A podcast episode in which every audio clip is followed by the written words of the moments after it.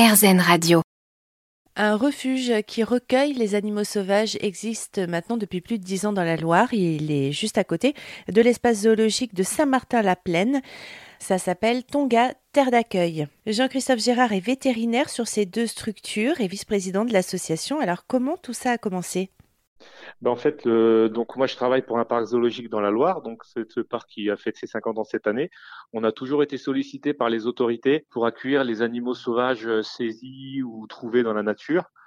Donc euh, il y a des animaux, on pouvait répondre euh, favorablement à leur, sollicitation en prenant l'animal dans le parc, mais il y a des animaux, on pouvait pas. Et en 2007, les, autorités nous avaient contactés pour savoir si on pouvait prendre en charge un hippopotame qui était saisi dans un cirque pour défaut d'autorisation.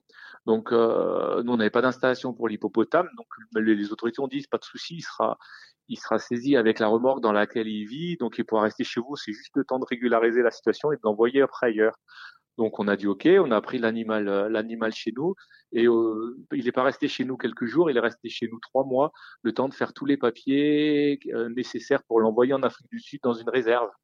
Et quand on a vu euh, cet hippopotame chez nous, dans sa remorque, avec une petite piscine qui était vraiment, euh, l'eau était très sale parce qu'il y avait énormément, donc il fallait changer tous les jours cette eau, mais comme un hippopotame, ça défecte dans l'eau, etc. C'était très compliqué. Et quand on l'a vu dans cette réserve, euh, sur des milliers d'hectares, dans un bassin, enfin dans un lac naturel avec d'autres hippos et tout, c'était, on était super contents.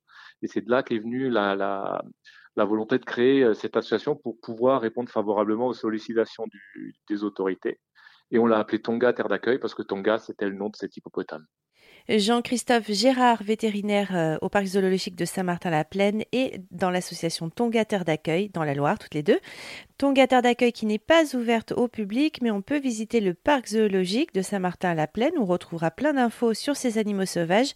Et puis, euh, pour prendre des nouvelles des pensionnaires ou pour aider l'association, rendez-vous sur association-tonga.com.